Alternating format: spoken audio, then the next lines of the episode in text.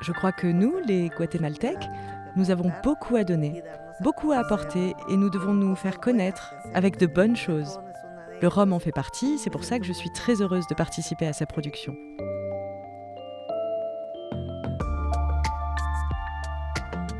Duga Club Expert vous présente les podcasts Culture Spi, une série originale qui donne la parole aux femmes et aux hommes derrière ces marques de spiritueux et révèle les secrets de leur élaboration. C'est une histoire qui commence comme un conte sud-américain. Un Espagnol, issu d'une fratrie de cinq frères, décide de partir à l'aventure sur un continent dont il ne connaît rien. Séduit, il se dit que sa nouvelle vie se déroulera ici. Et petit à petit, au cours des dix années suivantes, les quatre frères suivront, ainsi que leurs parents, pour recomposer leur famille sur ce nouveau territoire.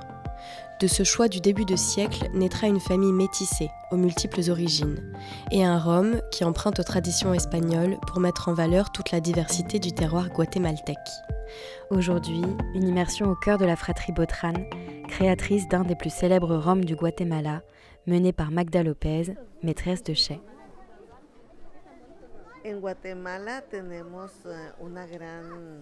chais. Au Guatemala, nous avons la chance d'avoir de nombreux microclimats différents dans un pays si petit. En 70 km ou 100 km, le climat change beaucoup et le rhum profite de ces variations.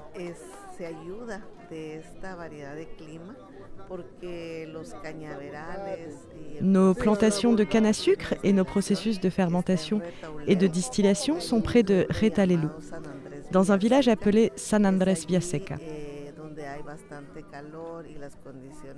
C'est un endroit où il fait très chaud et où il y a les conditions parfaites pour la croissance des cannes à sucre. Le sol aussi est très important dans cette zone. C'est un sol argileux d'origine volcanique qui donne beaucoup de caractère et de sucre aux cannes.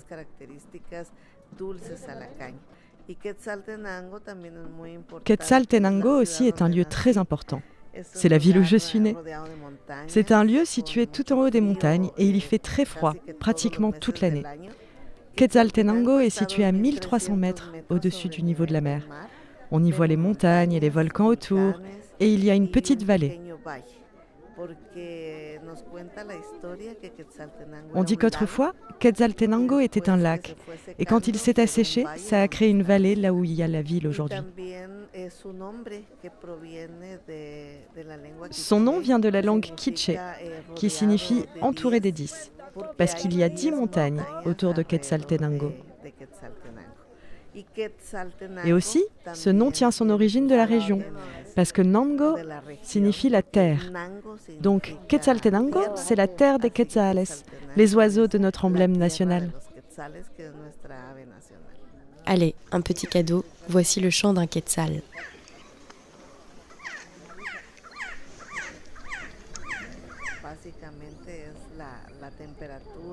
C'est vraiment la température et l'altitude de Quetzaltenango qui fait que le vieillissement se passe très lentement et que notre rhum est si spécial.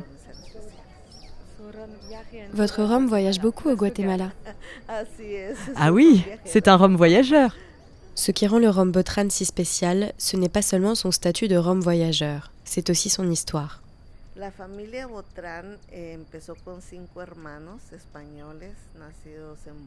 L'histoire de la famille Botran a commencé avec cinq frères espagnols originaires de Burgos, qui ont décidé au début du siècle dernier, entre 1903 et 1920, de partir en voyage à l'aventure.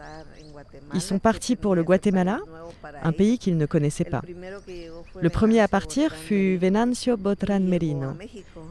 Il est arrivé à Mexico tout d'abord, puis du Mexique il est venu au Guatemala, dans la région nord, à Quiche. Il a trouvé un travail de commerçant et c'est comme ça qu'il est arrivé à Quetzaltenango. Les frères ont voyagé les uns après les autres jusqu'à ce que la famille soit au complet et qu'ils fassent même venir leurs parents. Après, les frères se sont mariés avec des femmes guatémaltèques et cela a créé cette union entre les deux cultures. Ensemble, les cinq frères ont décidé de créer une entreprise. Ils ont d'abord vu une très belle opportunité de faire vieillir du rhum. C'est ce qu'ils ont fait à Quetzaltenango et c'est comme ça que tout a commencé. Et c'est plus tard, quand l'entreprise s'est développée, qu'ils ont choisi de faire leur propre fermentation et distillation dans cet autre lieu qu'est Santa Lucia. Aujourd'hui, la famille est très nombreuse.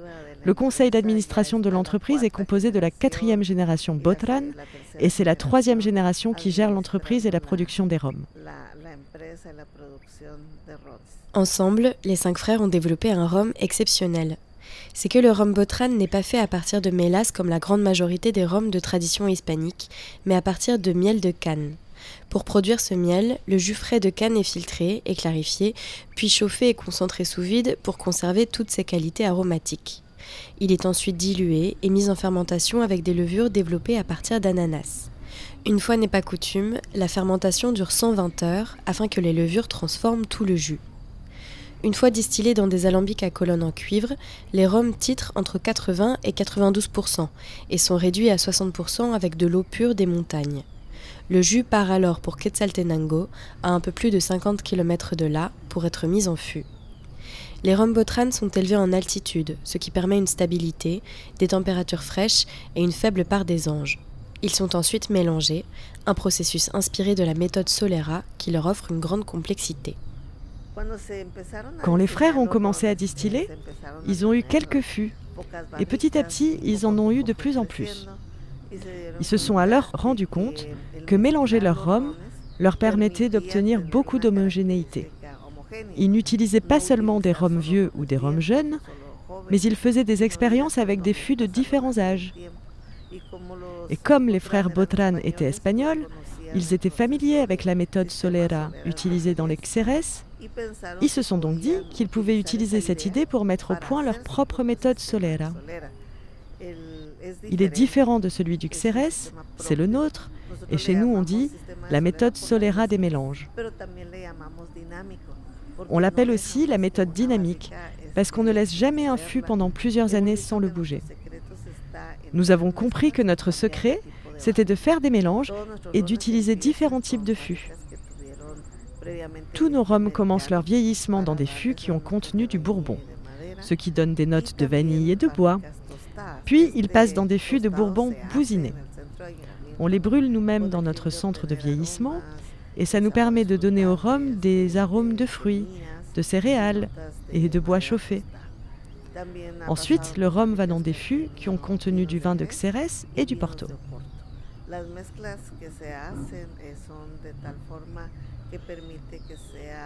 Les mélanges que l'on fait ensuite permettent d'obtenir un rhum très équilibré, très agréable, que l'on peut boire autant dans un bar à cocktail premium que pur ou avec des glaçons.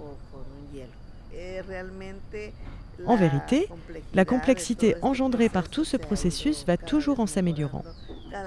Chaque année, nous avons de nouvelles idées à mettre en place, de nouveaux fûts à essayer, parce que c'est vraiment cet assemblage de différents fûts qui nous donne toute cette complexité. Les différents membres de cette immense famille innovent ensemble pour respecter l'héritage des générations précédentes et apporter toujours plus de complexité à leur rhum. Récemment, la marque a sorti Cobré, inspiré d'une boisson de Noël guatémaltèque, un rhum épicé délicat aux arômes de cardamome, cannelle, gingembre et clous de girofle. En fait, ce qui me plaît, en tant que personne et en tant que professionnel, c'est que je m'identifie beaucoup à cette entreprise. Je me sens faire partie de l'entreprise, partie de la marque et partie du travail réalisé par mes équipes. Nous travaillons ensemble pour chaque bouteille. Et de quoi est-ce que vous êtes le plus fier dans votre travail? Je me sens très heureuse de pouvoir contribuer à l'élaboration d'un rhum du Guatemala. C'est une vraie satisfaction de pouvoir utiliser mes connaissances pour le développement du rhum ici. Je suis très heureuse de faire partie de cette équipe de production et de voir que cela plaît aux consommateurs du Guatemala et encore plus heureuse quand je vois qu'il plaît aussi à l'étranger. Je suis très fière de voir qu'on écoute le Guatemala, qu'on nous prête attention grâce à quelque chose que l'on fait bien.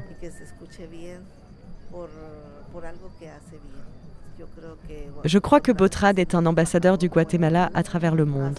Et ça me plaît beaucoup d'élaborer ce rhum, de voir que les gens aiment particulièrement le rhum de notre pays, qu'il est très recherché.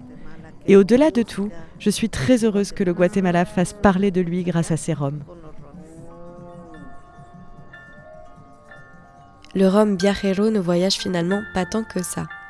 Des plaines de Santa Maria dont se gorgent les cannes à sucre pour produire un miel pur et floral, de l'eau qui descend des volcans d'Amérique centrale, des montagnes qui préservent la fraîcheur des chais, du savoir-faire d'une famille qui a choisi sa terre, le rhum Botran est un pur produit du Guatemala.